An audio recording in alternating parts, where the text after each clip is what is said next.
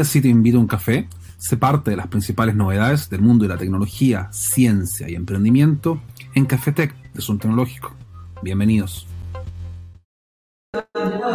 Hola, ¿qué tal? ¿Cómo te va? Nueva edición de Cafetec que vamos haciendo acá en Zoom Tecnológico. Es la sexta edición de esta segunda temporada, o quizás, como lo puedes llamar, programa 129 que vamos haciendo justamente para hablar de tecnología, de ciencia y también de emprendimiento, pero también en este programa vamos a abordar distintas tendencias relacionadas al trabajo, relacionadas también a cómo se ha ido generando en este tipo de pandemia, este tipo de instancias. Para ello nos va a acompañar primeramente la gente de HDR Euro, también vamos a ir hablando con la gente de Punto Chile y finalmente, para poder cerrar este programa, vamos a conversar con la gente de Invierte en Estados Unidos también para poder ver cómo se viene gestando todo esto acá en nuestro país.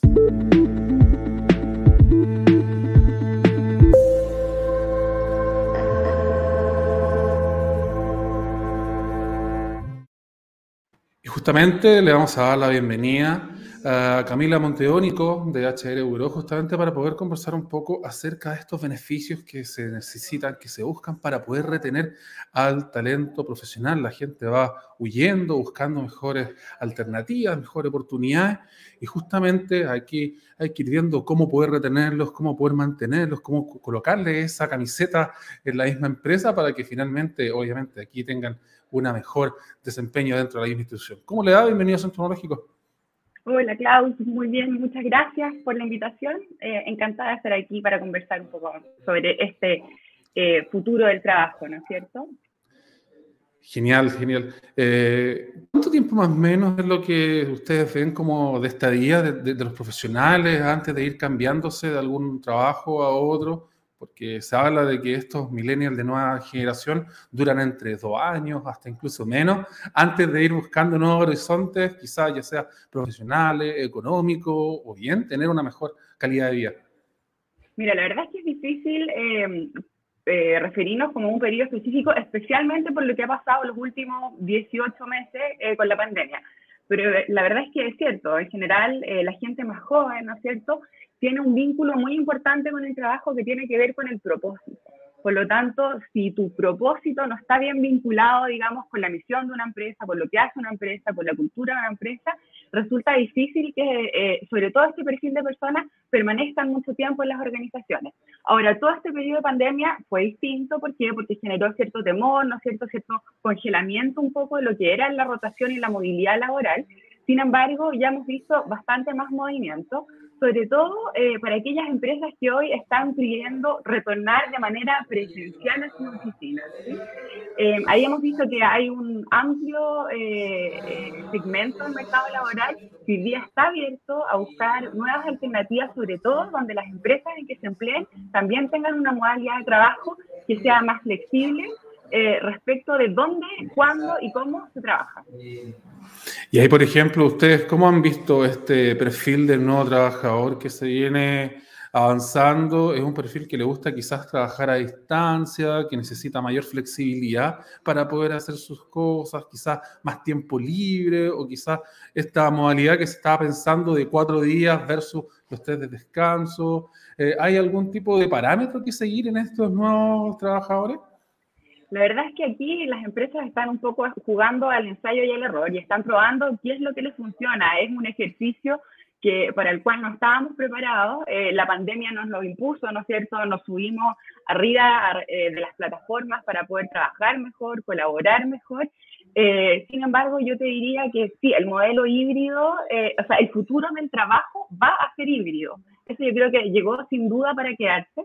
Por lo tanto, lo más relevante ahora es cómo encontrar las mejores maneras de conectarnos para trabajar de manera híbrida y que aún así eh, estas personas o cualquier persona dentro de la, de la, organización se sienta comprometido, sienta que está colaborando, sienta que hay una red de equipo, eh, que estamos todos remando, ¿no es cierto?, por un mismo sentido para que las cosas ocurran, para que los proyectos salgan eh, y que al mismo tiempo tengamos como la flexibilidad o evitemos los viajes, ¿no es cierto?, los tiempos de traslado, tengamos más tiempo con nuestras familias.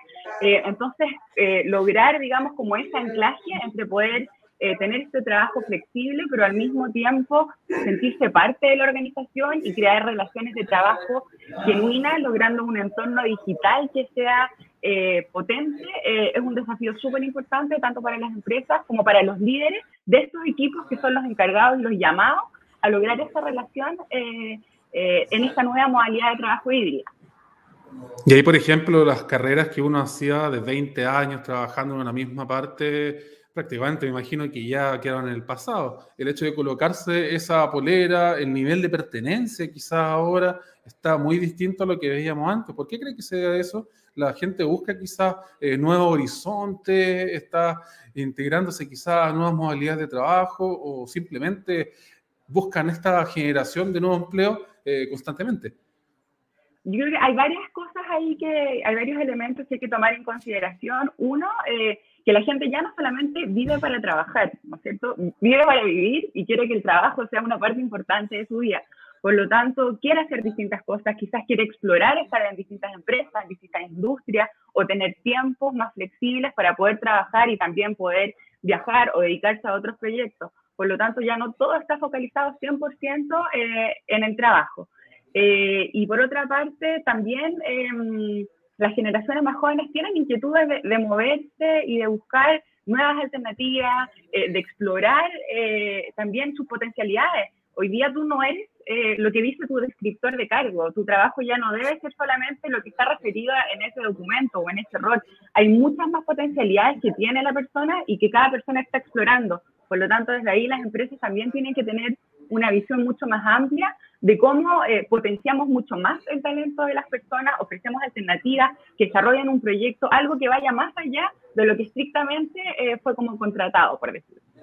Justamente le quería preguntar eso, ¿cuál es el desafío que van a tener ahora las empresas para este año 2022 cuando empiecen nuevamente a buscar profesionales o hagan quizá esta, este reclutamiento justamente de distintos perfiles, para dónde tienen que apuntar y quizás cuáles son estos beneficios con los que ellos se tienen que ir eh, encontrando al momento de entregar eh, este tipo de soluciones. O sea, la oferta de valor que hoy día las empresas hacen al, al hacer ¿no cierto? Una, una publicación respecto de, de, sus oportunidades laborales, la verdad es que es clave. Eh, en ese sentido, uno es la flexibilidad horaria, sin duda. Los candidatos constantemente nos están preguntando cuál es el formato de trabajo, es híbrido, es presencial, es conversable. O sea, 100% esa es, un, es una cualidad que hoy día los postulantes buscan al momento de, enfrentar un trabajo. Y por otra parte, em, también la posibilidad, en el fondo, desarrollar algunos proyectos o trabajar colaborativamente a veces con otras áreas. No estar tan circunscrito solamente a un cargo o a un rol, sino que ver cómo ese cargo o ese rol puede aportar de distintas maneras a la organización. Entonces, desde ahí la posibilidad de sumarse a algún comité, ¿no es cierto?, o participar de algún proyecto en específico, colaborar con otras áreas, eso también resulta muy interesante para no estar segmentado exclusivamente en un área y en una posición de trabajo. ¿Importarán quizás los futuros bonos que se entreguen, esto IFE o cualquier tipo de instancia gubernamental que se vaya entregando para poder mejorar el tema del trabajo? ¿Será como tema al momento de hacer esta contratación o va a ir ligada exclusivamente a los beneficios de la misma empresa? las remuneraciones siempre son relevantes, finalmente, eh, pero lo que hemos visto en el tiempo es que finalmente eh, un trabajo que está adecuadamente pagado, luego tiene, o sea, esa es como la base, ¿no es cierto?, de lo que nosotros deberíamos esperar. Y luego, de ahí hacia arriba, está todo el gap donde tú puedes generar más valor eh, en tu cargo, en tu organización.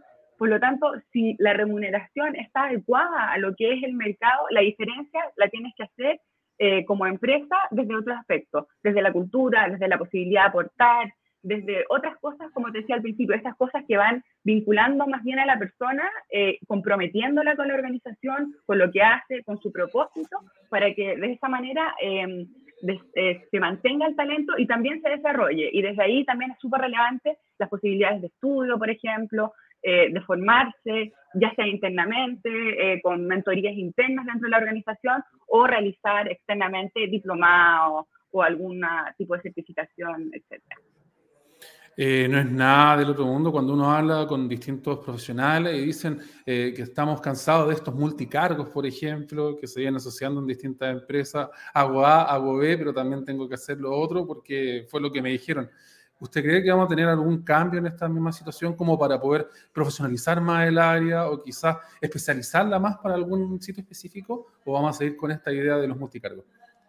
No, yo creo que sin duda eh, esta especialización es bastante buscada porque en el fondo te permite desarrollarte en algún nicho que sea muy interesante y sobre el cual después uno puede seguir agregando valor. Ahora, lo relevante es preguntarse qué tipo de especializaciones son interesantes para eh, un determinado rubro, una determinada empresa. Esa especialización a ti como candidato, como trabajador, te agrega valor para también después poder mirar otras alternativas o poder desarrollar un futuro, eh, una carrera profesional que te resulta atractiva. Por lo tanto, es súper interesante eh, trabajar de acuerdo a esas especialidades eh, y de ahí poder enriqueciéndolas y así también generando un desarrollo de carrera que sea atractivo para ti como trabajador o también eh, para la empresa como alguien que te va a ir aportando valor en distintas posiciones.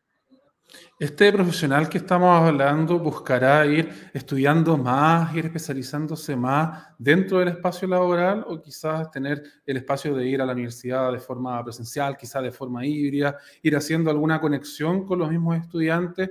Eh, ¿Hay algún tipo de vínculo ahí eh, con lo que vaya haciendo con su vida profesional versus lo que vaya creciendo con los estudios? ¿no?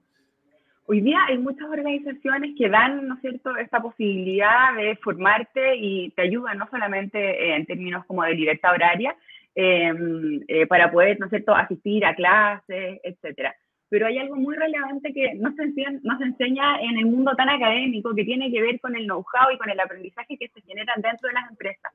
Desde ahí, las empresas que tienen estos programas de mentoría, donde existe un mentor, alguien que sabe mucho porque estaba mucho tiempo, porque conoce el negocio, porque tiene mucha trayectoria y es generoso con sus conocimientos y forma a otros porque entiende que ya desde su rol em, la gestión del conocimiento es uno de los aspectos más relevantes cuando gestionamos personas. Ese tipo de aprendizaje también es muy valorado porque es la posibilidad de aplicar todo lo que tú puedes aprender desde el mundo académico en, el, en la cotidianidad de tu trabajo. Entonces yo diría que hay una complementariedad ahí muy interesante entre la formación como más tradicional, académica, que uno puede lograr en un instituto, en una universidad, y también esa formación eh, del know-how, del ir haciendo, del día a día en el trabajo, que alguien con muchas más horas de vuelo que tú también te puede entregar. Y esto, eh, cuando se hace de manera generosa y auténtica, eh, también aporta mucho valor. Me quedan un par de, una par de preguntas ya para el final. Eh, la primera de ellas va en base a cómo ven ustedes los incentivos para este próximo año, para dónde quizás van a apuntar las mismas empresas para poder retener a estos trabajadores o bien para contratar personal nuevo y decirles que se queden dentro de la misma empresa. Ya, bueno, sí o sí, Klaus, número uno, la flexibilidad. O sea, nosotros vemos que aquí el modelo de trabajo híbrido o 100% home office es uno de los incentivos más relevantes al momento de, hacer las ofertas de trabajo. Em, por otra parte, yo te diría que existen también incentivos relevantes que tienen que ver con la posibilidad de participar eh, en aspectos que vayan más allá de tu trabajo, pero porque a ti te interese, porque tú quieras, porque tengas la, como mencionabas tú, ¿no es cierto? No estoy en el multitask, eh, que también se ha demostrado que no es muy efectivo porque me lo exigen, sino porque yo quiero contribuir desde mi rol, porque tengo aprendizaje, porque eh, antes estuve en otra empresa en que hice algo similar y quiero aportar desde ahí.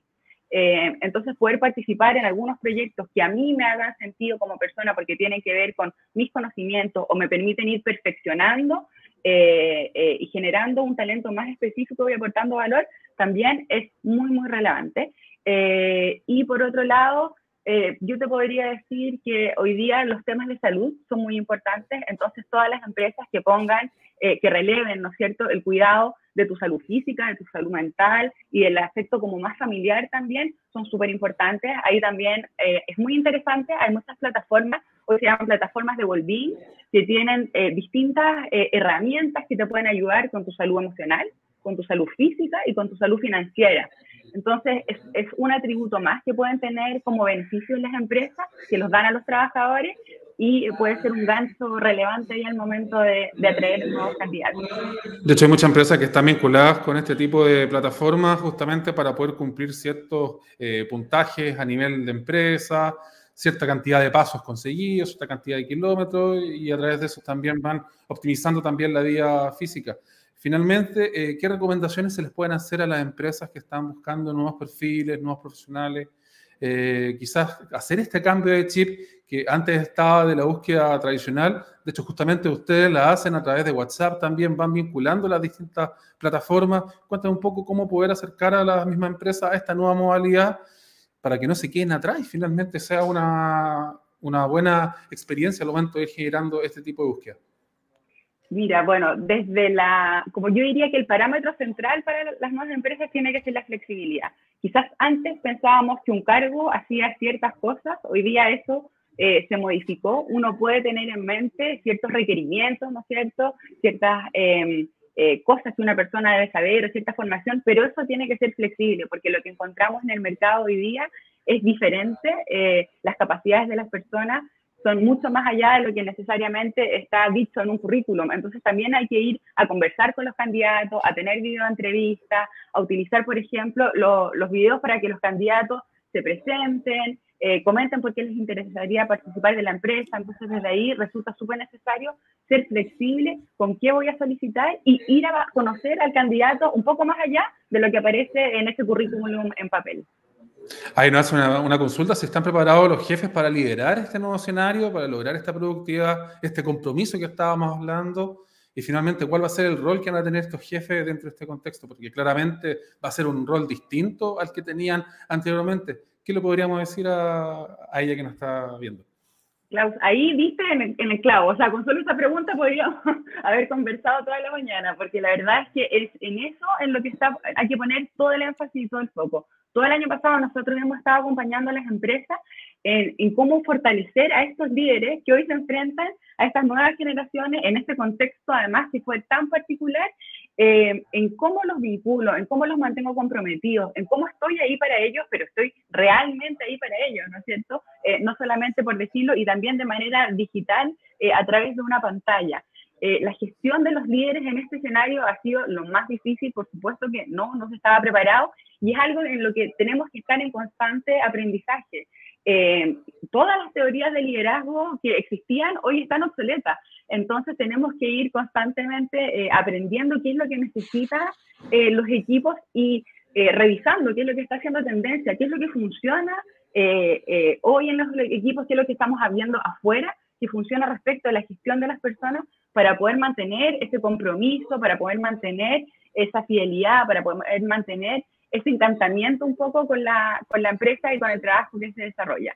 Es súper relevante, hoy día eh, el líder es el que aglutina, el que concentra y el que da el énfasis en cómo se está desarrollando el trabajo. Así que ahí están puestas para mí eh, 100% todas las fichas. Pero ahí el líder es muy distinto al jefe muchas veces. O sea, el mismo jefe debería ser el líder, pero a veces eso no se da y a fin de cuentas se, cambia el rumbo de la misma empresa. Claro, por eso que deberíamos entrenarlos para que sean líderes más que jefes, ¿no es cierto? Eh, y ahí es, toda esta preparación que tiene que ver mucho, por ejemplo, con la comunicación, con mantenerse cerca, con escuchar a los equipos. Hoy día tenemos gente eh, en los equipos que son a veces los más jóvenes y son los nativos digitales. Son ellos los que nos van a enseñar quizás las mejores herramientas, por ejemplo, para, para trabajar de manera híbrida, pizarras colaborativas, eh, generar ideas, cómo funcionamos en este entorno también. Entonces, desde ahí es muy importante eh, formar a estos jefes como reales líderes y eh, poner esa capacidad, ¿no es cierto?, de escucha, de entrega, para poder generar un mejor ambiente de trabajo. Le doy las gracias, Camila, por esta oportunidad de conversar un poco más acerca de este tipo de temas. Son bastante relevantes ustedes ahí en su empresa lo van haciendo a través de las tecnologías, van vinculando también las redes sociales para la búsqueda de trabajo y eso es algo muy importante que se viene haciendo como para poder también hacerlo mucho más sencillo y también mucho más práctico. Absolutamente, sencillo, cercano y para llegar a, más gente. Si bien las redes sociales ya sabemos que mueven, pero miles de millones de personas, por lo tanto es una tremenda herramienta y ahí nosotros también los acompañamos a que nos sigan en nuestras redes sociales en las que siempre estamos publicando información relevante desde la perspectiva del candidato o también nuevas ofertas de trabajo. Así que muchísimas gracias también por la invitación. Genial, que tenga una excelente jornada. le muy bien. Igualmente.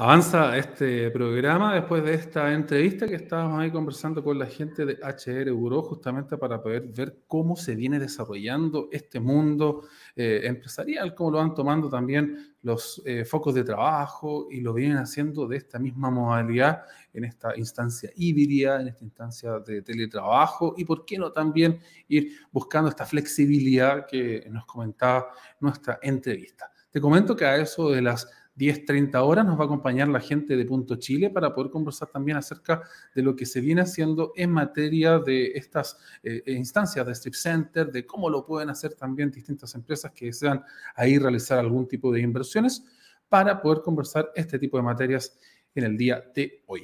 Este programa llega a usted gracias a nuestros amigos de Budajos para hacer este hosting para empresas de una forma mucho más sencilla, una forma más práctica y también para poder cumplir todos tus eh, desafíos eh, en Internet de una forma mucho más sencilla. Y también estamos con nuestros amigos de Budamail para crear estas hermosas campañas de email marketing y hacerlo de una forma mucho más sencilla, de una forma mucho más práctica y, ¿por qué no? También así ir haciendo este compromiso con nuestros clientes mientras vamos efectuando este tipo de compras.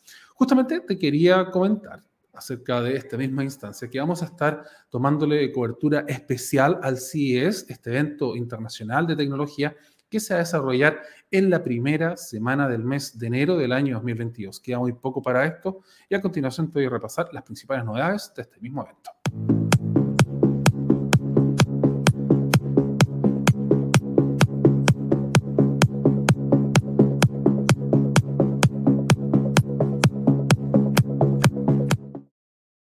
Y es que justamente a medida que va avanzando el tiempo, van aumentando las distintas instancias, las distintas emociones para este CES 2022.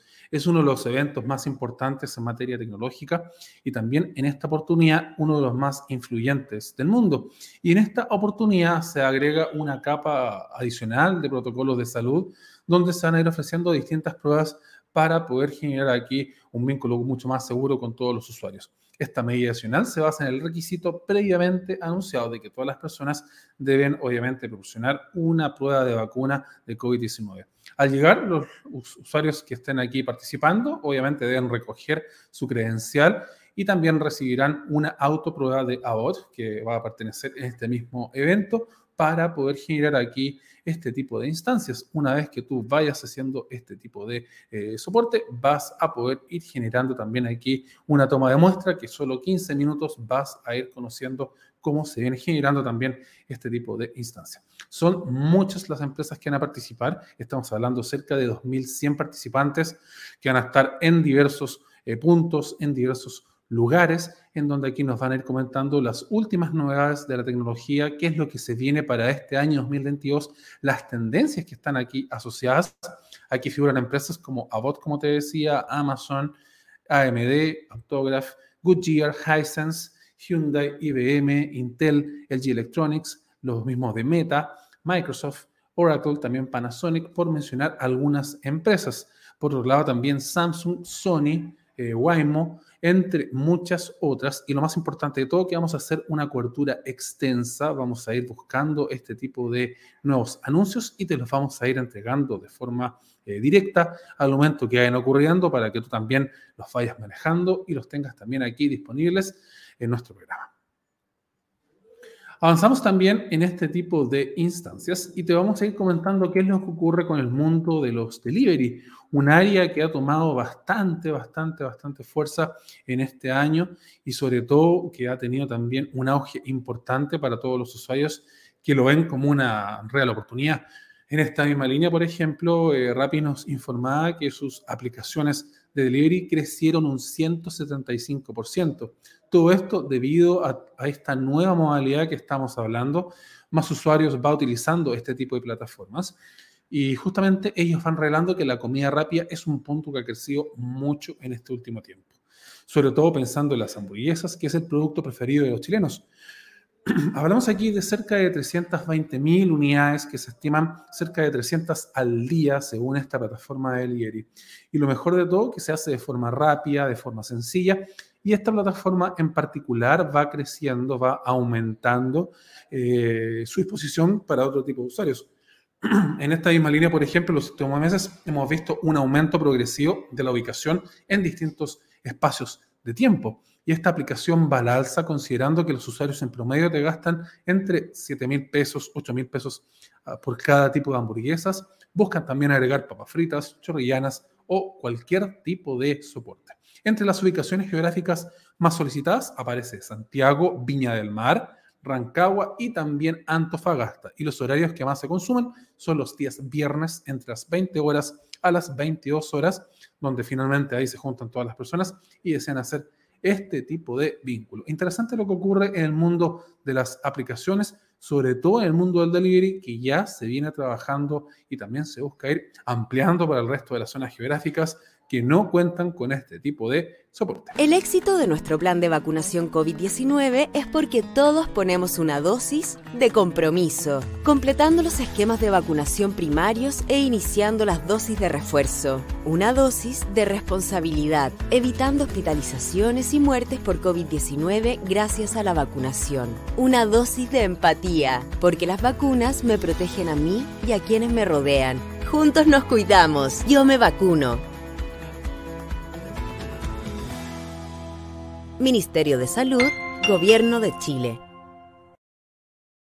Y hablando justamente de este tema de delivery y de este tipo de aplicaciones que están disponibles, Uber Eats cumple en nuestro país cuatro años y añade también nuevas ciudades. Claramente, esta es otra de las aplicaciones que está revolucionando el mercado con su tecnología y con la opción de pedir rápidamente comida a domicilio.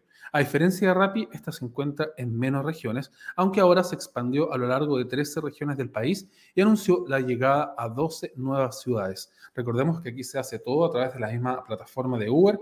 A través de esta misma tú puedes ir pidiendo almuerzos, desayunos o lo que necesites. Se añadieron a esta oportunidad Puerto Aras y Calama, que se va sumando a esta línea de acción que está realizando la plataforma de delivery en nuestro país. Así serán 22 las ciudades donde está disponible este tipo de plataformas con más de 6.000 restaurantes y comercios asociados justamente es una de las aplicaciones favoritas para poder generar este delivery. Van vinculando también el trabajo que se viene haciendo aquí en esta zona, sobre todo pensando que se puede hacer con los mismos automóviles, con las mismas eh, motocicletas que van ocupando y se puede ir haciendo este tipo de acción. Además de la expansión de nuevas ciudades, aparece San Bernardo como también otro tipo de zonas geográficas disponibles para poder pedir, recibir artículos en menos de 15 minutos. Este Uber Eats Flash de una forma rápida, de una forma sencilla, se puede hacer este tipo de vínculos. Actualmente el 66% de los restaurantes son pymes y están dentro de la misma aplicación y se espera incrementar a 135% a lo largo de este año.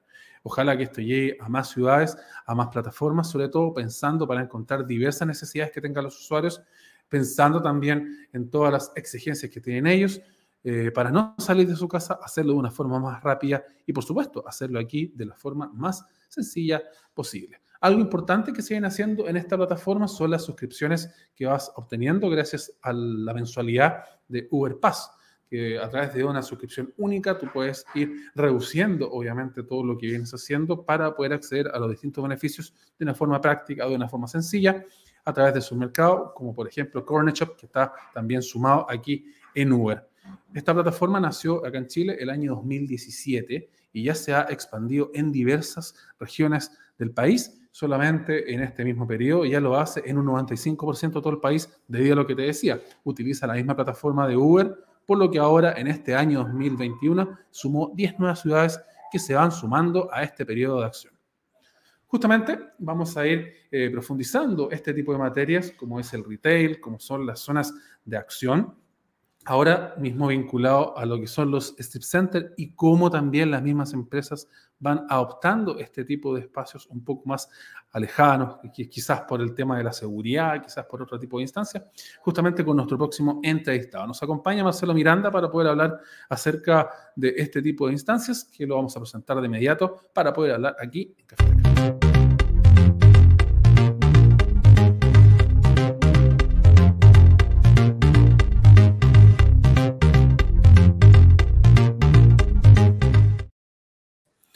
Hola, ¿qué tal Marcelo? ¿Cómo le va? Bienvenido a su Hola Claudio, ¿cómo estás? ¿Todo bien usted? ¿Cómo anda su jornada de viernes? Bien, gracias. Partiendo un buen lunes. Genial. Eh, ¿Cómo es el barrio que vamos buscando para invertir, para elegir? ¿En qué elementos quizá hay que considerar? El tema de la conectividad, el hecho de que tengamos metros cercanos. ¿Dónde ustedes ven los puntos principales? Mira, a ver, eh, es, una, es una conjunción de cosas. son varios, dicho de otra manera, es multifactorial la cuestión, para ponerlo en una palabra un poquito más difícil. Eh, Claramente, lo primero es que existe el mercado. Eh, eh, que exista el mercado quiere decir que estén las personas que van a requerir los servicios que, o la cantidad de personas, las personas y en cantidad necesaria, que van a requerir los servicios, eh, los productos que, que, uno va a poner ahí. A partir de eso, o sea, teniendo eso, digamos, que normalmente dependen de lo que nosotros llamamos un operador ancla, que es el operador principal de un centro comercial, ¿no es cierto? Eh, eh, teniendo eso, las características como visibilidad, eh, accesibilidad fácil, buena capacidad de estacionamiento, son, son bien importantes, digamos, son fundamentales en, en, en, que esta cosa efectivamente funciona. No, no, no, no es suficiente tener una, una buena oferta si no la tengo bien ubicada, si no la tengo con fácil acceso, eh, porque voy a estar en medio de otras ofertas definitivamente no, no, me van a ver a lo mejor, ¿te fijas tú? Eh, pero eso te diría yo que sí, muy, muy en, rápido son, lo, son las condiciones principales. Y para entender, para ir haciendo esta bajada al usuario que nos está viendo, nos está escuchando, el operador Ancla es finalmente esta gran empresa, este supermercado grande que está dentro del sector. ¿Cómo lo podríamos aquí claro, eh, conceptualizar? Un, operador Ancla sin ponerle, sin ponerle apellido al operador Ancla eh, es el, el, que ofrece o servicio o producto que llaman al lugar a un flujo grande de personas. ¿ah? Eh, porque eh, toda ubicación comercial se alimenta de eso, se alimenta de un flujo de, clientes. Si no tenía un buen flujo de clientes, la cosa no, no, no sube, ¿te fijas? Entonces, ¿qué es lo que un operador ancla en términos... A ver, si te lo pongo en escala, ponte tú. Eh, a nivel de un mall, un operador ancla va a ser probablemente una gran tienda, un Falabella, un París, un Ripley, ¿te fijáis? Eh, a nivel de un centro comercial local o vecinal, más o menos grande, probablemente va a ser un supermercado, va a ser una, una tienda de, de material de construcción, que, que, puede funcionar como ancla o puede no, digamos. Eh, y a niveles más locales, más puntuales, eh, hay operadores como, como farmacias, eh, como de repente gimnasio, gente por el estilo, que al final lo que hacen es asegurar, entre comillas asegurar, porque nada es seguro, pero eh, asegurar un, un, eh, un, cierto flujo comercial al lugar. Y de ese flujo comercial que genera principalmente este operador ancla, se cuelgan los operadores llamémoslos menores sin que sea despectivo, pero que no son ancla, digamos, eh, que van aprovechando y van entregando servicios y, ofreciendo servicios y productos eh, complementarios, digamos, a lo que puede ofrecer el ancla. Y ahí, por ejemplo, ¿por qué las personas están alejándose quizás de estos centros comerciales, buscando irse a espacios más alejados eh, para poder hacer este tipo de trabajo? Hay un tema quizás asociado a la seguridad, hay un tema quizás referido a la calidad de vida y ustedes cómo lo han visto. Sí, mira, hay, se han dado varias, han entrado, te diría, unas cuantas variables al, al, al cóctel en estos últimos dos años o dos o tres años. Eh, por un lado, el tema de la seguridad es un tema importante. por lo mismo que te decía antes, que lo, estos centros comerciales deben tener mucha visibilidad, tener mucha accesibilidad. Son también, si lo miráis desde el punto de vista del inversionista, son eh, bienes sumamente expuestos. ¿Te fijas? Entonces, a todos, nos, todos vimos cómo se taparon todos los centros comerciales después de octubre del 19 y con, con lata y qué sé yo. Y eso es, es matar un, en matar una, una, propuesta comercial, porque la propuesta comercial tiene que verse. Eh, pero, como te digo, para que esta cuestión se mueva, hay un inversionista atrás y ese inversionista necesita asegurar su inversión. O sea, no, no quiere que le quemen la cuestión, no quiere que se la salten, no tengo idea. Entonces, eh, eh, a ver, ese es un factor. Por otro lado, eh, hay, está el factor de las migraciones, de la, de la migración interna, partir de, de, los efectos que tuvo la pandemia, del, a partir de, de, esta gran aceleración del trabajo remoto. yo te estoy hablando de mi casa en este momento. En la empresa tenemos oficina y creo que en, lo, en el último año debo haber ido cuatro veces. No se ocupado. Claro, o sea, hay gente que sí lo ocupa porque la necesita, porque ese, porque ese rol lo, la necesita, ¿te fijáis? pero la, pero la mía no. Entonces voy un par de veces y, y nada más. Entonces, de la misma manera, eh, hay gente que simplemente se ha ido de las grandes ciudades y ha emigrado a vivir en, en lugares menores que coincidentemente son también muchas veces lugares, lugares eh, más seguros desde la seguridad eh, que estábamos hablando, ¿te fijáis? Entonces, eh, eso también es un factor. Y por otro lado, eh, la misma, este mismo tema remoto en general, de, de una vía más remota, ha hecho que eh, también la entrega, la, provisión de productos también sea remota. Entonces, eh, tú ya no tenés que ir al supermercado necesariamente para comprar tus cosas. Agarráis el teléfono, eh, tecleáis un par de cuestiones y te lo traen para la casa. Eso quiere decir en la práctica que eh, los supermercados físicos pueden ser de menor dimensión, porque están vendiendo, hay un gran porcentaje que se está vendiendo a partir de plataformas, ¿no es cierto? Y no, no físicamente. Eh, y por lo tanto, eh, pueden empezar a tener cabida en lugares, en, en, ciudades más chicas, ciudades con menos población, a las que antes no podían llegar porque eh, por dimensión o qué sé una serie de factores, digamos. Entonces, todas estas cosas han hecho que sea posible para los, para los operadores ancla empezar a mirar eh, ciudades que hasta hace un par de años no estaban mirando.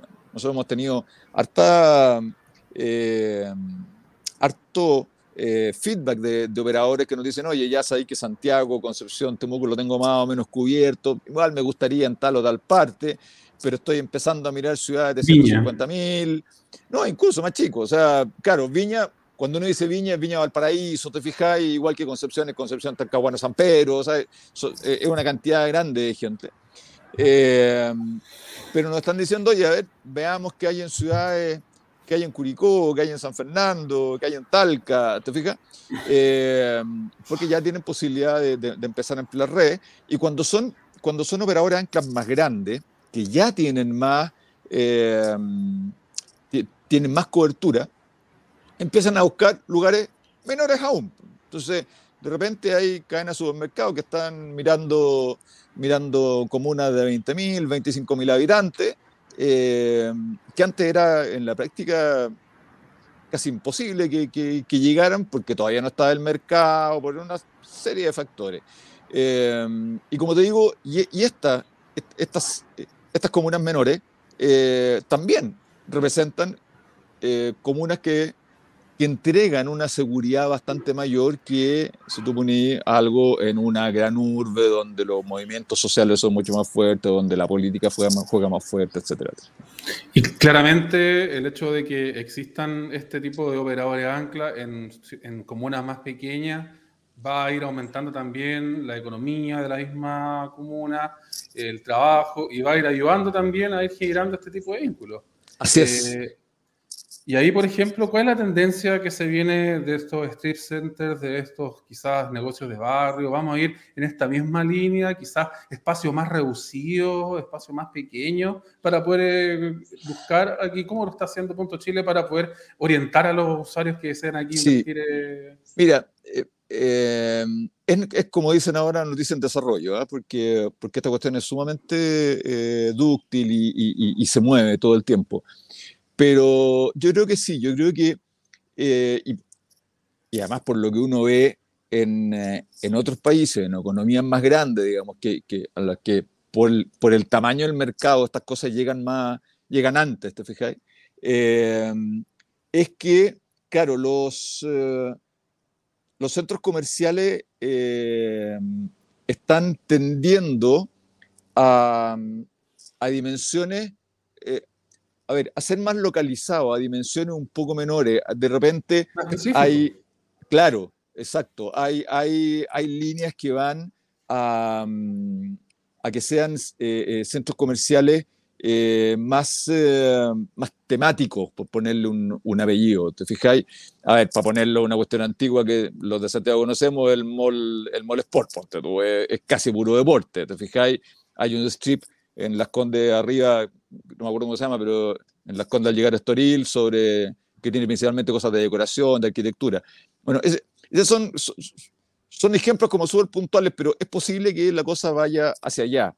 Eh, que se está viendo en otros lados también que hay, hay muchas marcas, eh, como te digo, otros lados, principalmente Estados Unidos, donde esta cuestión está más desarrollada, eh, que eran marcas principalmente de mall y que no funcionaban en, en, en, centros comerciales menores, que están saliéndose de los malls, no completamente, pero, pero están dejando mucho eh, metro cuadrado en los malls y, y están yendo a este, este tipo de, de, de, cosas más específicas, ¿te fijáis? Donde van a un sector donde tienen un mercado eh, más afín con lo que ellos ofrecen, eh, o donde eh, instalan una, um,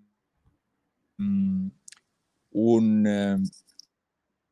una tienda un punto que tiene mucho que ver con ser un punto de bandera, un flagship que dicen los gringos, te fijas, donde tú, pero, pero muestras principalmente, y la venta entonces específica se va a muchos otros canales. Eh, también junto con eso está todo el tema de los de los dark kitchen y los dark stores.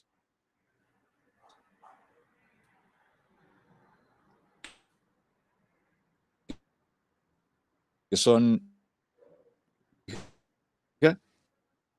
Eh, eh,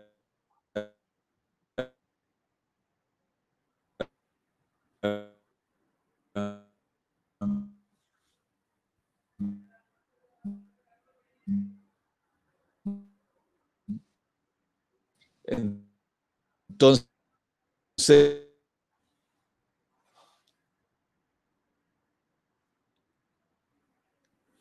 Ahí estamos esperando que se vuelva a conectar nuestro entrevistado para seguir hablando de este tipo de temas que son bien interesantes, pensando también en cómo la industria lo viene haciendo, viene trabajando, eh, sobre todo pensando en estos nuevos negocios, en estos pequeños negocios. Ahí sí, volvemos a tomar contacto con nuestro entrevistado.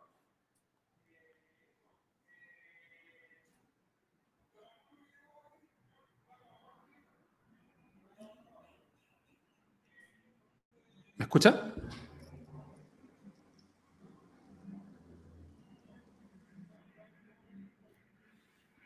Ahí estamos esperando que se vuelva a conectar. El tema es bastante interesante, pensando también en cómo lo van orientando las distintas pymes, los distintos emprendimientos, justamente en este año donde hemos visto un crecimiento súper exponencial, tanto del comercio electrónico como también del comercio eh, físico en esta instancia porque los usuarios buscan este tipo de especificidad para poder hacerlo de la forma más eh, óptima posible. Klaus, ¿me escuchas? esperando que se vuelva a conectar. Sí, perfecto. Ya, porque te, saqué mi video, ¿eh? porque estamos con problemas de señal, así que saqué el video pa, para... No se preocupe. Para que se haga un poquito más liviana la cosa. Eh, no sé hasta dónde me escuchaste en lo que estaba hablando. No, no, no. Eh, usted estaba comentando que ahora está todo mucho más específico. Hablaba del modo sport, hablaba de lo que estaba sí. ocurriendo en las Condes, por ejemplo. Eh, y en esa misma línea, por ejemplo, ¿cuáles serían los tips para los inversores y cómo elegir un espacio adecuado? Ir buscando quizás espacios más pequeños, ir ajustándose quizás a estos espacios más seguros. ¿Cuáles son las recomendaciones que le hace Punto Chile a ellos para poder ir avanzando en esa línea? Mira, a ver, eh, para los inversionistas, yo te diría que la, lo, lo, que hablábamos al principio, eh, en términos de la, de la, buena ubicación y la relación entre, entre la oferta y, la demanda, eso sigue siendo fundamental. Eh, la accesibilidad sigue siendo fundamental. Eh, entonces, el, yo te diría que la búsqueda, o, mejor dicho, los otros, los nuevos factores, digamos, que, han ido apareciendo, yo creo que es re importante ver este tema de la, del de los lugares seguros, digamos, de los lugares más tranquilos, los lugares donde haya, donde haya cliente potencial nuevo, que también es una cosa bien importante, ¿eh? cuando, cuando llega, cuando un lugar donde no hay una oferta, una oferta consolidada comercial, digamos, llega una oferta consolidada comercial, llega el primer supermercado con, una, con 10 locales más.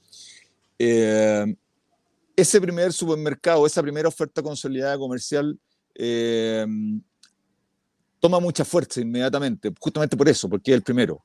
¿Te fijas? Eh, y de alguna manera... Eh, Arrasa Sí, claro, si no copa, pero por lo menos llena en un gran porcentaje la, el requerimiento de, de, comercio. ¿Te fijas?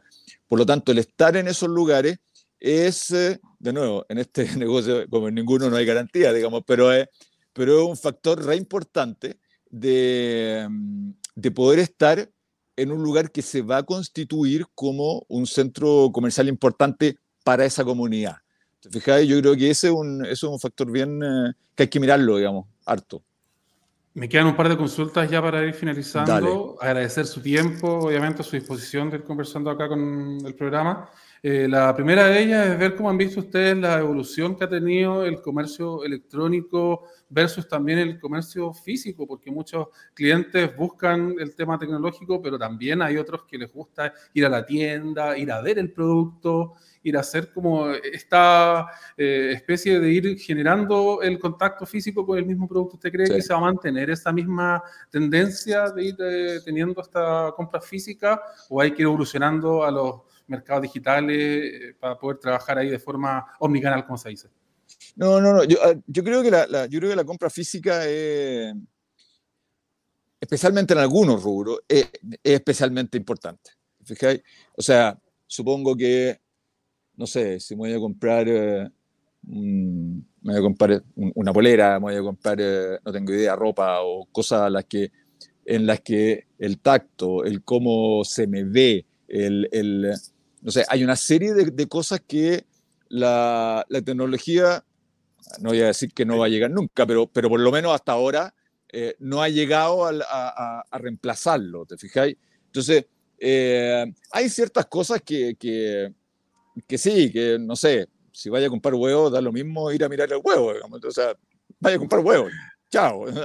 Eh, pero, pero hay otras cosas en que, en que no, y que el ver, el tocar, eh, em, el, tener eh, la percepción por los sentidos es bien importante. Por eso yo creo que esta, combinación entre, entre una o una flagship, o si no es una flagship, definitivamente una, una tienda donde puedas ver una cierta rama de producto y te muestren cosas eh, y sea una primera llegada al, al producto para después ir comprando a partir de eso creo que esa combinación eh, eh, se va a estar dando.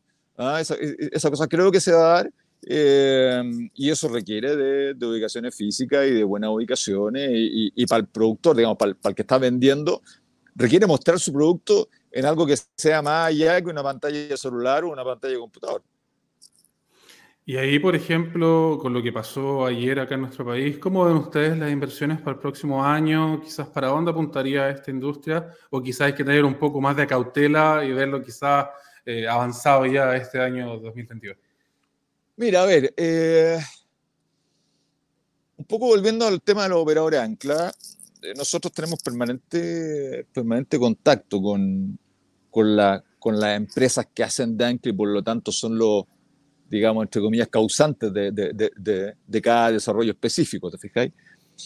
Eh, y esas empresas en general están, eh, eh, están más allá, están por sobre variaciones como la, el resultado de la, de la, de la elección de ayer, digamos. ¿Te fijáis? porque, o sea, si yo soy supermercado y me voy a ir a poner un lugar, me estoy poniendo un lugar para firmar un contrato a 30 años. O sea, no, no, no, no voy a ver si esta cosa en tres años más o no funciona. ¿Te fijáis? Eh, entonces, eh, yo te diría que principalmente las cosas tienen que ver con... Eh, hoy día hay, cosas que, que, tienen que ver más con, con seguridades en la con seguridad en las tramitaciones, con cosas que tienen que ver con los permisos, con cosas que tienen que ver con, con agilidad en, en, en los procesos eh, que, que, hacen que, que las inversiones eh, se puedan complicar un poco.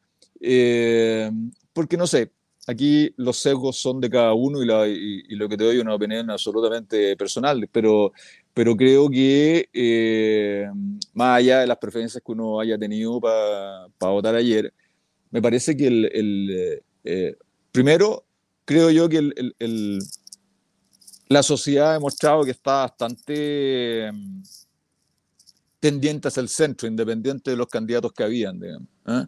Creo, creo que eh, si los dos ganaron y los dos obtuvieron, obtuvieron la votación que obtuvieron, es justamente porque dejaron sus posiciones de origen y, se fueron hacia, hacia una posición mucho más, mucho más de centro, mucho más eh, de, de, consensuar cosas. Eh, si nos metemos en temas un poquito más políticos por el lado del Congreso también, la cosa ha reflejado lo mismo, ¿te fijáis? Entonces, eh, mira, de verdad yo, yo creo que... Yo,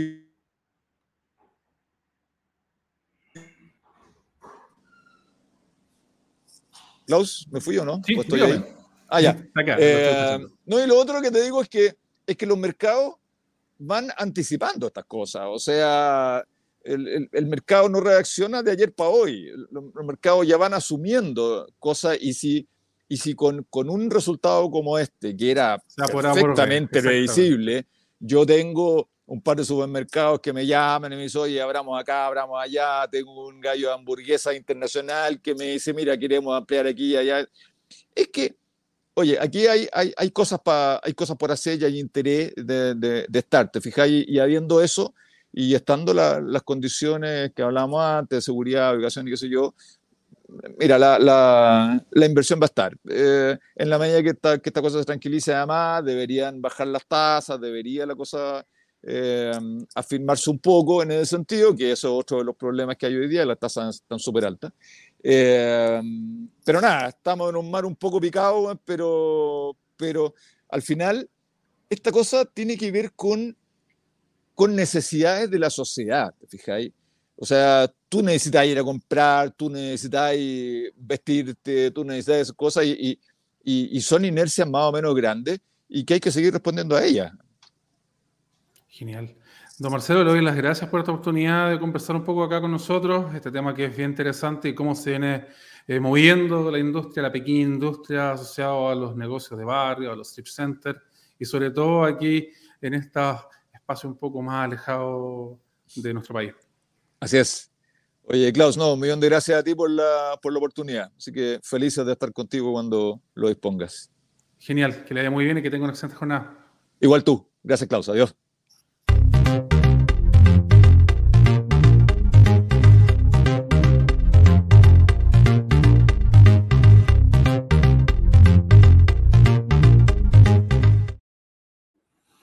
Te invito a una pequeña pausa y después volvemos a las informaciones. Nos queda una tercera entrevista con la gente de Invierte en Estados Unidos para ir viendo cómo se viene desarrollando esta industria en nuestro país y cómo se puede ir expandiendo al exterior.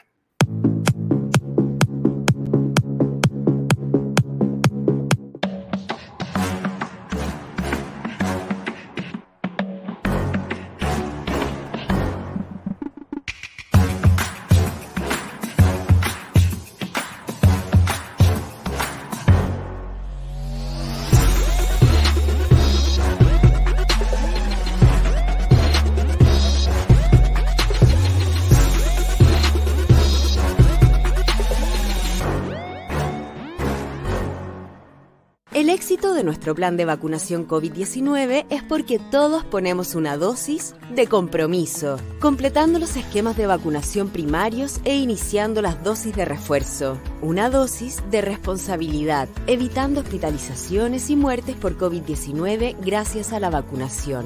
Una dosis de empatía, porque las vacunas me protegen a mí y a quienes me rodean. Juntos nos cuidamos. Yo me vacuno. Ministerio de Salud, Gobierno de Chile.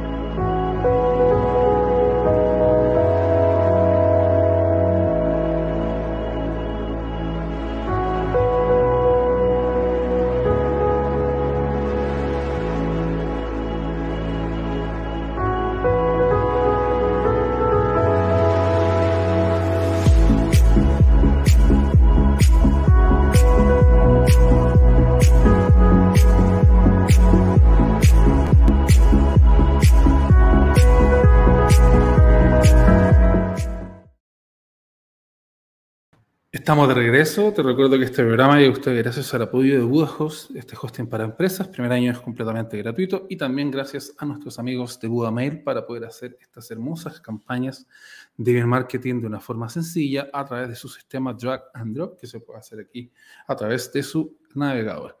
Justamente eh, una de las noticias que nos vamos a sumar es la presentación de la Galaxy Tab A8, esta tableta inteligente que es la más potente de esta misma serie que se presentó eh, en el mercado internacional, mucho más optimizada, mucho más potente, incluye una pantalla, potencia y también rendimiento mucho más elevado. Ahora también cuenta con un diseño delgado, liviano y obviamente está listo para ir usándolo en el aprendizaje, entretenimiento, la conexión y cualquier otro ámbito que el usuario desea aquí trabajarlo. Justamente eh, buscando un dispositivo que permita usarlo para aprendizaje remoto, por ejemplo, o también para este trabajo a distancia. Obviamente ellos lo quieren hacer aquí con este tipo de producto que en principio, eh, como te digo, está presente en el mercado internacional y pronto irá a llegar a otras latitudes como acá en nuestro país. Puedes hacer videollamadas, jugar eh, a cualquier tipo de videojuego, estar en clases en línea e ir haciendo todo de una forma mucho más práctica, de una forma mucho más sencilla. Hablamos aquí de una pantalla expandida de 10.5 pulgadas, relación aspecto de 16 décimos, la que llega a un 80% en su relación pantalla-carcasa. Ofrece aquí una experiencia de visualización mucho más amplia, eh, mucho más inmersiva y cuenta con tecnología Dolby Atmos para poder brindar este paisaje sonoro rico con detalles, profundidad y obviamente mucho más realismo puro. Incorpora también Samsung TV Plus, más de 200 canales completamente gratuitos, obviamente para poder disfrutar en vivo o también on demand en cualquier tipo de soporte. Incluye también YouTube Premium sin publicidad para que puedas aquí ver eh, este tipo de contenidos hasta este programa tranquilamente sin ningún tipo de problema. Y en esta oportunidad incorpora una tarjeta gráfica mucho más avanzada, un procesador también más avanzado para poder hacerlo de forma más rápido, fluido, sin tipo de retrasos Incorpora aquí 128 GB de almacenamiento, las que se pueden ir expandiendo a través de cualquier tipo de soporte que vayas incorporando. Puede llegar hasta un terabyte de almacenamiento. Eh, añadir también aquí la opción de dos opciones. Hablamos de 3 GB o 4 GB en RAM y una batería que soporta hasta los 7040 mAh con carga rápida una idea muy interesante, una propuesta muy importante para los usuarios, pensando también en este soporte eh, de conectividad que buscan también aquí este tipo de usuarios para el aprendizaje remoto, como te decía, el streaming, como también tu trabajo diario a través de este tipo de soporte, más si le puedes unir aquí un teclado eh, externo para poder hacer tu uso mucho más sencillo, mucho más rápido y obviamente conectado. Avanzamos y justamente algo que nos tomó de sorpresa y que justamente a lo largo de estas ediciones te hemos comentado es eh, la carrera que se viene haciendo con la tecnología 5G. El 5G ya se encuentra disponible en nuestro país de forma, eh, de forma para que lo puedan usar todos los usuarios. En Telimoistar se sumaron a este tipo de soporte, encendieron sus redes para el resto de esta misma instancia y para todos los usuarios que tengan algún tipo de dispositivo conectado a este plan 5G. Una de las grandes diferencias es que Entel, por ejemplo, tiene este tipo de soporte de Internet 5G para todos quienes tengan un plan o un prepago eh, disponible y obviamente en esta zona de cobertura, mientras que Movistar solamente lo va a hacer con los planes de post-pago. Esta activación de 5G se va a realizar en el inicio, en el marco de la oferta comercial, incluye 33 regiones, de 33 comunas de la región metropolitana, algunos sectores de interior y van a ser cerca de 47 mil usuarios que van a estar eh, conectados con este tipo de red. Por su parte, Movistar eh, contó que a partir de marzo del 2022 va a ampliar su región a las 16 regiones del país. Están haciendo aquí una actualización de sus antenas justamente para poder hacer aquí esta actualización que te voy comentando. Movistar justamente indicó que es la primera en conseguir este hito a nivel internacional, justamente producto a los acuerdos con Nokia y también con Huawei. Por otro lado, WOM es el único que se limitó a mencionar en sus redes sociales este tipo de instancias y claro, también lo hizo de una forma mucho más sencilla. Por otro lado, por ejemplo, Entel ya dispuso en su sitio web los distintos planes de portabilidad para aquellos usuarios que deseen ampliar, mejorar, obviamente, su conectividad destacando el plan individual, que es el más económico de 30 gigas y que tiene un costo de 7.400 pesos. Mientras tanto, el plan libre SD tiene un costo de 24.700 pesos y obviamente tiene minutos libres, obviamente redes sociales libres y por supuesto gigas para poder soportar todo lo que tú necesites. Movistar detalló que su oferta comercial, como también las ventajas y beneficios 5G, se pueden utilizar con los planes ya contratados anteriormente, es decir, utilizando los mismos que ya tenías para no tener que estar contratando este tipo de soporte, ir buscando quizá otro tipo de oferta, sino con el mismo que vas teniendo. Algo importante es que mediante una actualización de software, todos los usuarios de iPhone 12, iPhone 13 van a poder llegar también a este tipo de red. Se está realizando aquí un estudio bastante acuicioso, un estudio bastante cercano para que a fin de cuentas los usuarios que tengan este tipo de terminales lo puedan ir utilizando sin ningún tipo de problema y obviamente con la mejor experiencia de usuario que esto requiere. Algo muy interesante que aquí podemos ir viendo es que la red 5G va a suponer mejores velocidades, va a suponer una eh, menor latencia, por supuesto, y obviamente se puede ir expandiendo a diversos mercados para poder hacerlo aquí de la forma más rápida posible y, por supuesto, aquí utilizando la mejor conectividad disponible en nuestro país. Usa mascarilla. Lava tus manos. Mantén distancia. Ventila. Sigamos cuidándonos contra el COVID-19.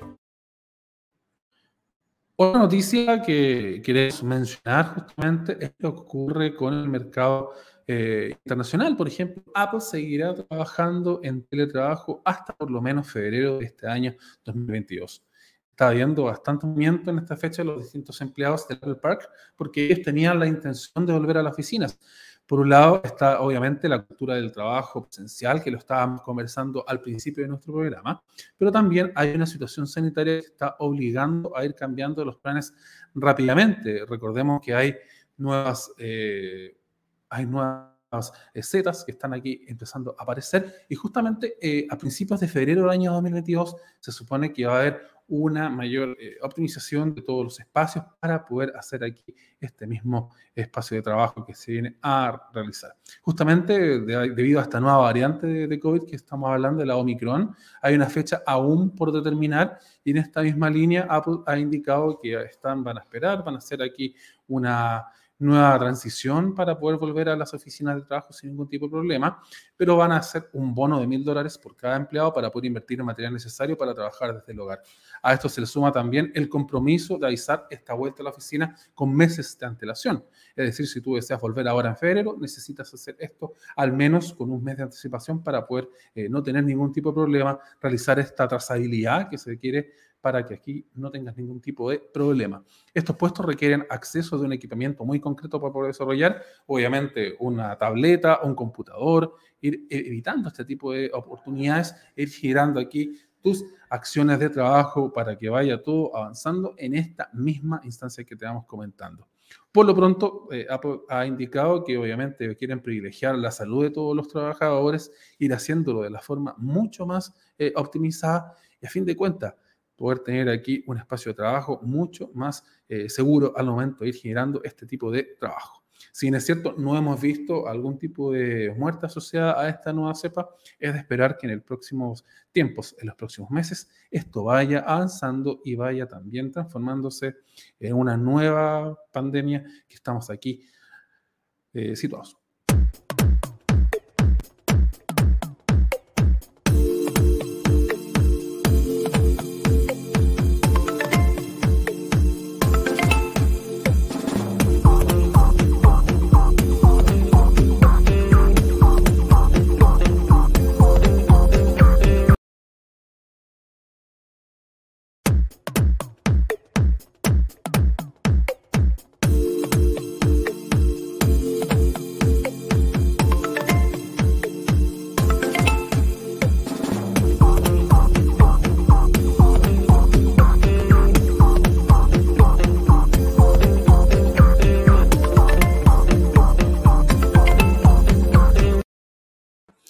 Justamente estamos esperando a nuestro próximo entrevistado para poder conversar acerca de las inversiones que se pueden ir realizando en nuestro país, cómo poder llevarlas al extranjero y asimismo ir avanzando en esta misma línea que te vamos comentando.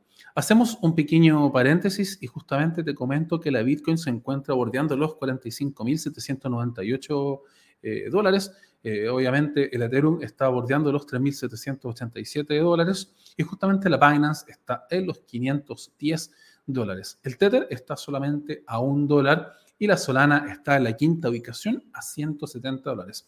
El mercado está bastante extraño y justamente es de esperar que haya modificaciones eh, en base a la Bitcoin, que vaya al aumento y quizá aquí podamos tener mejores oportunidades para aquellos usuarios que desean aquí realizar este tipo de inversión. Te invito a una pequeña pausa y después volvemos a las informaciones que todavía nos queda programa acá en Cafetec en Zoom Tecnológico.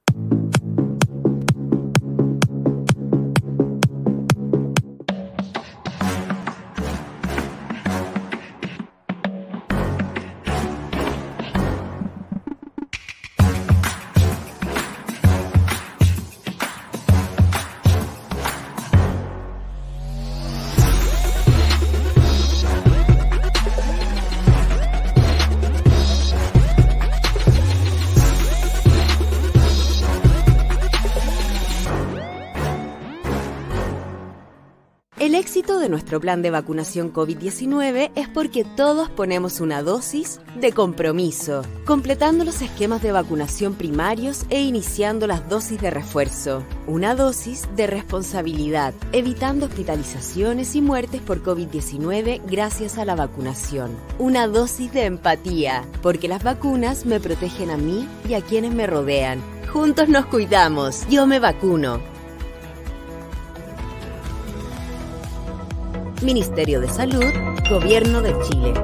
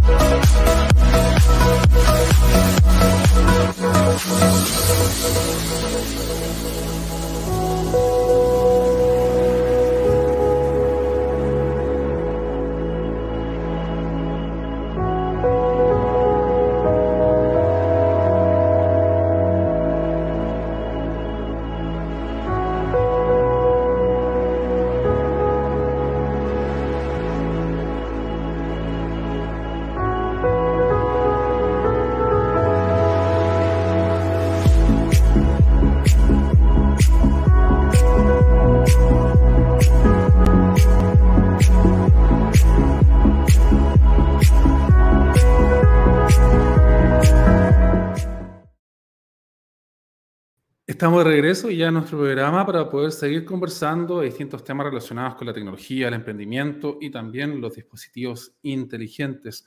Eh, finalmente, ya para el cierre de este programa, hemos dejado la entrevista con Invierte en Estados Unidos para poder conversar acerca del bodegaje, del almacenamiento de las distintas instancias y cómo lo van haciendo en Estados Unidos, un tema que es de primera necesidad y para ellos también es súper importante poder abordarlo. Para ello nos acompaña César Altamirano, que está al otro lado justamente para poder conversar.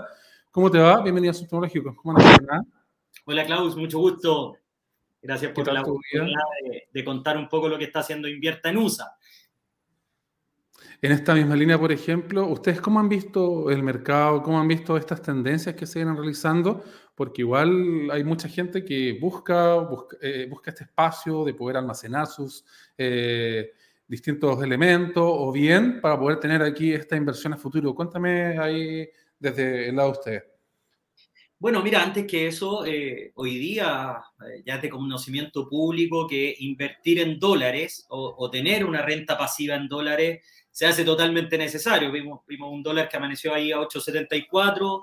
Eh, entonces muchos chilenos inversionistas ya están viendo la necesidad, más, más que la oportunidad, la necesidad de poder tener algún ingreso en dólares, viendo lo, lo que va a pasar aquí dentro del corto, mediano y largo plazo. ¿Qué, hace, ¿Qué hemos hecho con estos storage que tú dices, efectivamente, las bodegas residenciales que hoy día lo estamos viendo con el aquí cabe, por ejemplo, en Chile, un concepto bastante similar. En Estados Unidos lleva 70, 80 años de, de, historia, entonces es una industria totalmente sólida. Eh, dentro de todo lo que hacemos nosotros, que somos expertos ahí en el tema de inversión inmobiliaria a distancia, eh, nos concentramos en eso específicamente, vimos en los storage más que un bien raíz o una inversión inmobiliaria, ¿cómo lo presentamos nosotros? Como un instrumento financiero, como un depósito a plazo, renovable con cada dos años, porque todos los storage que nosotros comercializamos vienen con una renta fija, garantizada y de manera inmediata. Entonces vemos un, un instrumento financiero, un depósito a plazo, llámalo como quiera, con un contrato renovable a dos años y respaldado inclusive por un título de dominio, que ahí hacer esa, esa comparación, o sea, soy dueño de una propiedad. En el caso de es totalmente reciclable, puedo salir, puedo vender la propiedad también, ahí hay alguna plusvalía que nunca nos comprometemos con, con lo que es plusvalía, ya que apostamos a esta rentabilidad fija se hace eh, o se ve, yo compré hoy día en tanto, tanto valor y vendí en tanto, ahí sacamos el cálculo. Hacer una proyección hoy día es más o menos complicado por el comportamiento del mercado. Eh, sin embargo, también, por otro lado, y que ha sido de bastante interés, nosotros partimos con este negocio en Estados Unidos, te insisto, viene hace muchos años. Nosotros lo estamos comercializando desde eh, junio aproximadamente, que fui personalmente a Estados Unidos. Eh, a, revisar este negocio, hacer todas las evaluaciones legales que corresponden para poder ofrecerlo acá en Chile. Eh, entonces tenemos nuestro, este producto desde 20 mil, 25 mil dólares. Los más atractivos, los más económicos son 25 mil dólares. O sea, hoy día tener un depósito a plazo que en ningún caso voy a poder comprar una propiedad, ya sea aquí en Chile o en Estados Unidos. Eh, tengo un instrumento financiero respaldado desde 25 mil dólares, que ha sido de bastante interés. Clientes compran una, dos, tres, muchos otros clientes que tienen inversiones inmobiliarias están recibiendo 7 mil, 8 mil dólares mensuales. Llega un momento, juntan un par de storage, la venden y vuelven a comprar otra propiedad y así van dando vuelta al capital. Y ahí, por ejemplo, eh, la pandemia invita a invertir en este tipo de espacios. Los son un poco más reticentes, un poco más, tienen esta resistencia de ir invirtiendo en espacios eh, donde puedan almacenar sus cosas. Eh, ¿Cómo ven ustedes o, la industria quizá va a ir avanzando eh, en este tipo de soporte, en este tipo de instancias y quizá ir ampliando la, la cartera de inversión? O sea, mira, por el contrario, yo creo que los storage a nivel mundial, los centros de acopio, de almacenaje, con todos los e-commerce, que me imagino tú manejas mejor cómo se ha comportado eso, todos necesitan un centro de acopio. por ejemplo, hoy día estamos con un edificio en Florida, en, el estado de la Florida, en Estados Unidos, eh, que está a dos cuadras de un FedEx, una cuadra y media de un UPS, entonces en Estados Unidos, un Chile Express que conocemos acá en Chile. Entonces, tener un e-commerce que acopia y se va a demorar dos, dos cuadras en ir a hacer los envíos que corresponden, se hace bastante atractivo, que es algo que nosotros nos vamos enfocando. Estamos abriendo también en este nicho un poco una inversión un poco más elevada, desde 350 mil dólares, comprar un edificio, hacer un fondo de inversión, comprar un edificio y vender estas puertas, con lo cual ya ahí apostamos a otras rentabilidades mucho más atractivas. Y ahí, por ejemplo, ¿cómo se hace este tipo de proceso en Invierte en USA? ¿Cómo son los pasos que hay que seguir para poder hacer este tipo de instancias? ¿Ustedes lo hacen a través de planes, a través de capacidad, por ejemplo, de espacio físico, o es uno, uno en particular el que uno va contratando con ustedes? No, mira, nosotros lo que hacemos es hay muchos clientes que llegan con la idea o con la necesidad de invertir en Estados Unidos y lo que hace Invierte en USA te toma de la mano, te acompaña desde esta idea eh, la, vemos cómo coincide con las ofertas que nosotros tenemos eh, y te acompañamos en todo el proceso hasta la compra y también lo más importante en la postventa, en lo que es la administración, ya sea de tu storage en este caso, estamos contigo sobre todo en el momento inicial acompañándote, revisando, te vamos a llamar, oye, te llegó el depósito, eh, revisemos los estados de pago en conjunto, cosa de que el cliente tenga esa independencia de un negocio nuevo. ¿ah? El modelo es muy sencillo, nos, podríamos ahí, tendríamos una hora de conversación, eh, pero es bastante sencillo. Lo que hacemos nosotros y lo que hemos hecho que nos ha dado bastante éxito es chilenizar y explicar. O sea, por ejemplo, hay términos que están en inglés. Obviamente estamos comprando en un país anglosajón en donde su idioma eh, nativo es el inglés. Vamos terminando, vamos aceptándolo a lo que hacemos nosotros. Comprar una propiedad en Estados Unidos es totalmente igual que eh, y comprar más fácil con la diferencia que acá te puedes demorar seis meses, allá en Estados Unidos reduce a 30, 45 días. Entonces, es un proceso bastante rápido, la verdad. ¿Y hay algún tipo de seguro asociado, por ejemplo, al momento de ir comprando este tipo? Porque está ahí investigando un poco más, este mismo centro de acopio no cuentan con luz o no, cuentan con agua para poder justamente eh, almacenar lo que yo quiera, ¿o no? Sí, efectivamente hay el tema de, de luz, agua al interior del storage, o sea, no, no, no, no, existen y no existen en Estados Unidos. No, no, no le podemos inventar porque se estila más a residencia. Tú tienes un departamento más o menos pequeño y te quedó desde el colchón que cambiaste hasta, no sé, algo, la bicicleta, todo lo que uno va juntando en la casa el valor arriendo de una storage de 10 metros cuadrados, de 9 metros cuadrados, de lo que sea, es mucho más barato que un departamento con una habitación más. Entonces el americano ya tiene por cultura que tiene su departamento, tiene su propiedad, pero la, basura, lo que, lo que vamos guardando que alguna vez vamos a necesitar, ocupa todos estos storage.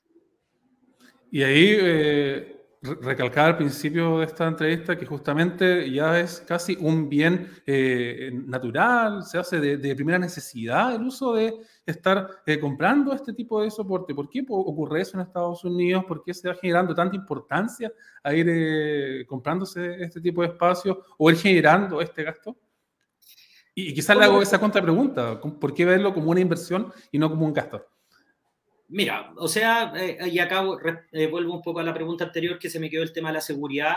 Los contratos, esto es una, una, propiedad comercial, no una propiedad residencial como tal. Entonces, los contratos en el área comercial en Estados Unidos hay un término que se llama triple net. ¿ah? El triple net es que al inversionista, quien hace la inversión, te llega el neto al bolsillo de un, hoy día estamos asegurando con esto de storage un 5.5%. Entonces, quien sea, yo voy a comprar el storage, firmo un contrato triple net de arriendo inmediato. Eh, entonces, quien se hace cargo de mantenimiento, si bien al interior de, la, de, los, de cada storage, estamos hablando de un edificio que tiene administración, que tiene aire acondicionado central, sobre todo en Florida, si no tiene aire acondicionado central es ilegal, es ilegal, pues todos sabemos el clima que, que, hay allá. Entonces, este contrato triple net nos da la seguridad, por eso lo acercamos y lo presentamos como un instrumento financiero, más que una inversión inmobiliaria. Y con eso también te respondo, o sea, nosotros trabajamos en una, en una pirámide de riesgo, en donde vamos riesgo bajo, medio, alto, al igual que cualquier inversión, y los storage lo tenemos en la base de nuestra pirámide de riesgo, con los retornos, claro, un 5.5, en propiedades, un riesgo más elevado podemos llegar al 9, 10, 12%. Sin embargo, eh, como te digo, lo presentamos dentro de nuestra pirámide de riesgo como lo más, lo más bajo, tenemos un retorno un 5.5 en dólares, insisto en eso, hoy día hay que tenerlo en consideración, con renovable cada dos años y con un respaldo, un título de dominio de una propiedad de la cual soy dueño. ¿Y todo eso se puede hacer de forma digital, de forma online, a través de esa misma plataforma? ¿O es necesario llegar a firmar algún tipo de documento? Quizás pensando en estos usuarios que les gusta hacer todo de forma online, quizás a un par de clics de distancia, o bien subir un par de información, un par de documentos que yo necesite y hacerlo aquí de forma sencilla, práctica y la menor cantidad de clics posible. Mira, el, el sueño americano se cumple con pandemia, sin pandemia, con electricidad, sin nada, así que desde Estados Unidos hubieron muchos cambios, muchos cambios en la parte más operativa de cómo adquirir propiedades. Hoy día todo lo podemos hacer online. Nosotros te abrimos una cuenta corriente en Estados Unidos. Si, si, si tienes la necesidad y quieres dejar tu plata allá, te abrimos una cuenta corriente y todo eso lo hacemos online. Todo hoy día se, se hace online y marca un antes y un después del año pasado. La, la pandemia de Estados Unidos quería seguir haciendo negocios. en eso se centra su cultura. Así que Hoy día está todo resuelto para que lo hagamos online, totalmente seguro proceso. Nosotros hoy día tenemos más de 200 clientes en operaciones, entonces ya nos hemos, tenemos cuatro años de experiencia específicamente en el mercado americano y nos hemos dado cuenta que las cosas resultan. Y ahí, por ejemplo, eh, su plataforma es bastante amigable pensando también en estos usuarios que necesitan información adicional. Ustedes le hacen seguimiento a ellos, van conversando con sus clientes, quizás buscando algún tipo de necesidad, buscando algún tipo de eh, opinión que ellos tengan como para poder ir manejando estos eh, distintos problemas que puedan ir ocurriendo en el camino. Efectivamente, te contamos el, el los buenos resultados y también te contamos los, los, resultados que hemos tenido más o menos problemáticos. Una inversión inmobiliaria hay de todo. Eh, te vamos acompañando en todo el proceso, como te decía inicialmente. Hay mucho cliente que hoy día está llegando sin mayor conocimiento y ahí es donde nosotros vamos. Uno Evangelizar a esos clientes. ¿Cómo?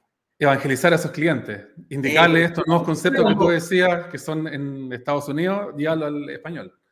Mira, cuando, cuando partí en esto, el principal objetivo, soy uno de los socios ahí fundadores, eh, era chilenizar el modelo. Después me di cuenta al poco andar que tenía que agringar al modelo porque no iba a ir a un país con 300 millones de habitantes a decirle cómo hacer las cosas. Entonces fue más fácil, hoy día nos caracterizamos mucho por estos cuatro años hacer muchas actividades, eh, tanto en hoteles antiguamente cuando se podía, hoy día webinar ahí en nuestro canal de YouTube Invierta en USA puede encontrar más de 30 seminarios online en donde abarcamos todo un proceso, temas migratorios, eh, temas de inversión, seguridad, las oportunidades. Los invito ahí a tu, a tu, a eh, oyente, eh, ir a nuestro canal de YouTube, revisen, llámenos en la página web, ahí dejen un formulario, inviertanusa.cl, pueden dejar su formulario y un ejecutivo hoy día los va a atender lo más rápido posible. Entendamos ha sido una cuestión increíble este, este último fin de semana. Entonces, y ahí, por ejemplo, eh, ¿para qué usuario está pensado esta inversión en bodega, en storage? Eh, ¿Hay algún tipo de perfil que se pueda ir haciendo aquí? ¿O es para cualquier tipo de usuario que desea hacer este tipo de inversión y llevarla ahí a Estados Unidos? Es cualquier tipo de usuario desde por el monto. O sea, hoy día un depósito a plazo por 25 mil dólares es bastante accesible. Eh, sin embargo, como te decía, también categorizamos en, en, distintos grados de riesgo el cliente que hoy día busca seguridad, mucho adulto mayor que ha trabajado toda su vida y tenía departamentos y incrementa su jubilación con, con ingresos pasivos, mucho adulto mayor está apostando a este sector. Ya no quiere eh, arriesgar. ¿verdad? Entonces, el inversionista más conservador que busca hoy día esa tranquilidad que, que lamentablemente no estamos viviendo, no estamos viendo, eh, eh, le atrae mucho, le atrae mucho. Mira, esperemos que se calmen el agua, tengo ahí un retorno en dólares, un par de años, dos años, puedo renovar el contrato, no renovarlo, vender, puedo hacer varias cosas. Entonces, el inversionista más conservador, yo apostaría que es el que más está comprando estos storage ya finalmente eh, ir conociendo su apreciación respecto a lo que ocurrió el día de ayer, quizás que se vienen para los, próximos años, cómo mirar esta economía y quizás más gente va a ir realizando inversiones en dólares, pensando también eh, en cómo se vaya generando esta economía acá en nuestro país. Mira, esto es una, opinión súper personal. Yo creo que teníamos dos escenarios en los cuales, por sí o por no, tenías que sacrificar algo. O sea, teníamos un, un escenario en donde había que sacrificar de cierta manera el crecimiento económico, esta estabilidad, que venimos con problemas igual, se van a enfrentar igual, pero varios sabíamos que la economía podría verse un poquito más favorecida con la otra elección. Chile no decidió eso, la otra opción era sacrificar desarrollo social, avances, lo que se venía haciendo. Chile prefirió apostar por eso. Hoy día la economía se ve, lo vimos en la mañana muy temprano, este dólar ahí disparado a 8,74. Históricamente nunca habíamos llegado a un dólar tan alto, ya se está acercando al euro. Eh, entonces, pero la decisión fue esa. Esperemos que vaya todo en orden pero sí mucho inversionista que está hoy día nervioso con su patrimonio, con sus inversiones, está mirando esa, y que no estaba obviamente del lado de esta, de, de, esta decisión que tomó el país y, y, bastante, bastante potente, o sea, no quedó nada claro, o sea, nos quedó, perdón, todo claro, ya vimos para, qué, qué es lo que queremos. Quien comparta, quien no comparta, ya eso es decisión personal, pero sí esto ha generado hoy día te insisto, nuestro principal logo hace, o eslogan hace mucho tiempo cuando partimos era hoy es el mejor momento para invertir en Estados Unidos. Hoy día... Y se sigue afirmando. Hoy día es necesario invertir en Estados Unidos. Independiente, independiente, tener una patita ya por cualquier cosa que pueda pasar, tener un ingreso fijo ahí en una moneda dura de intercambio internacional, se, se hace necesario. Genial. Te doy las gracias, César, por esta oportunidad de conversar acá en el programa. Dejo invitada a toda la gente a que vayan a su sitio web a su canal de YouTube, justamente que ustedes van a ir subiendo información importante y si quieren hacer este tipo de inversión, ahí lo pueden hacer sin ningún tipo de problema. Bienvenido sea. Genial, que tenga una excelente jornada, que te muy bien. muchas gracias, igual para ti. Hasta luego.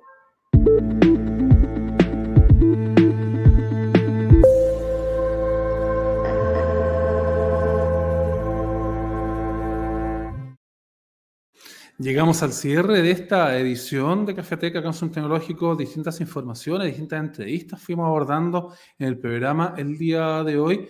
Te comento que para este día martes estamos viendo una entrevista con la gente de Rent Invest a eso de las 10 de la mañana y también ya finalizando ese programa vamos a estar conversando con la gente de Enlace Inmobiliario un programa que obviamente lo puedes seguir en nuestras distintas plataformas. También estamos disponibles en podcast, donde también puedes seguirlo al momento que tú quieras, y también en nuestro sitio web, como también en el canal de YouTube, donde ahí puedes encontrar este tipo de informaciones. Para esta edición te saluda Klaus Nas, que estuvo contigo. Nos vemos en la próxima. Que te vaya muy bien.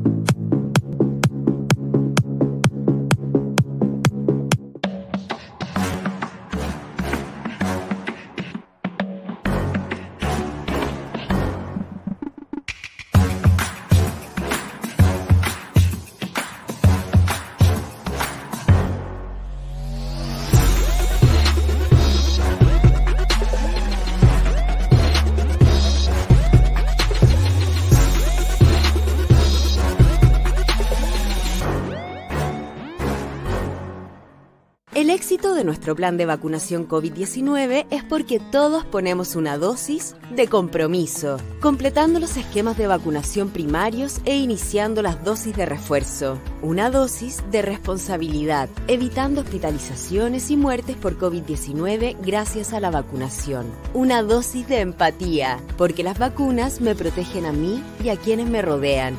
Juntos nos cuidamos. Yo me vacuno. Ministerio de Salud, Gobierno de Chile.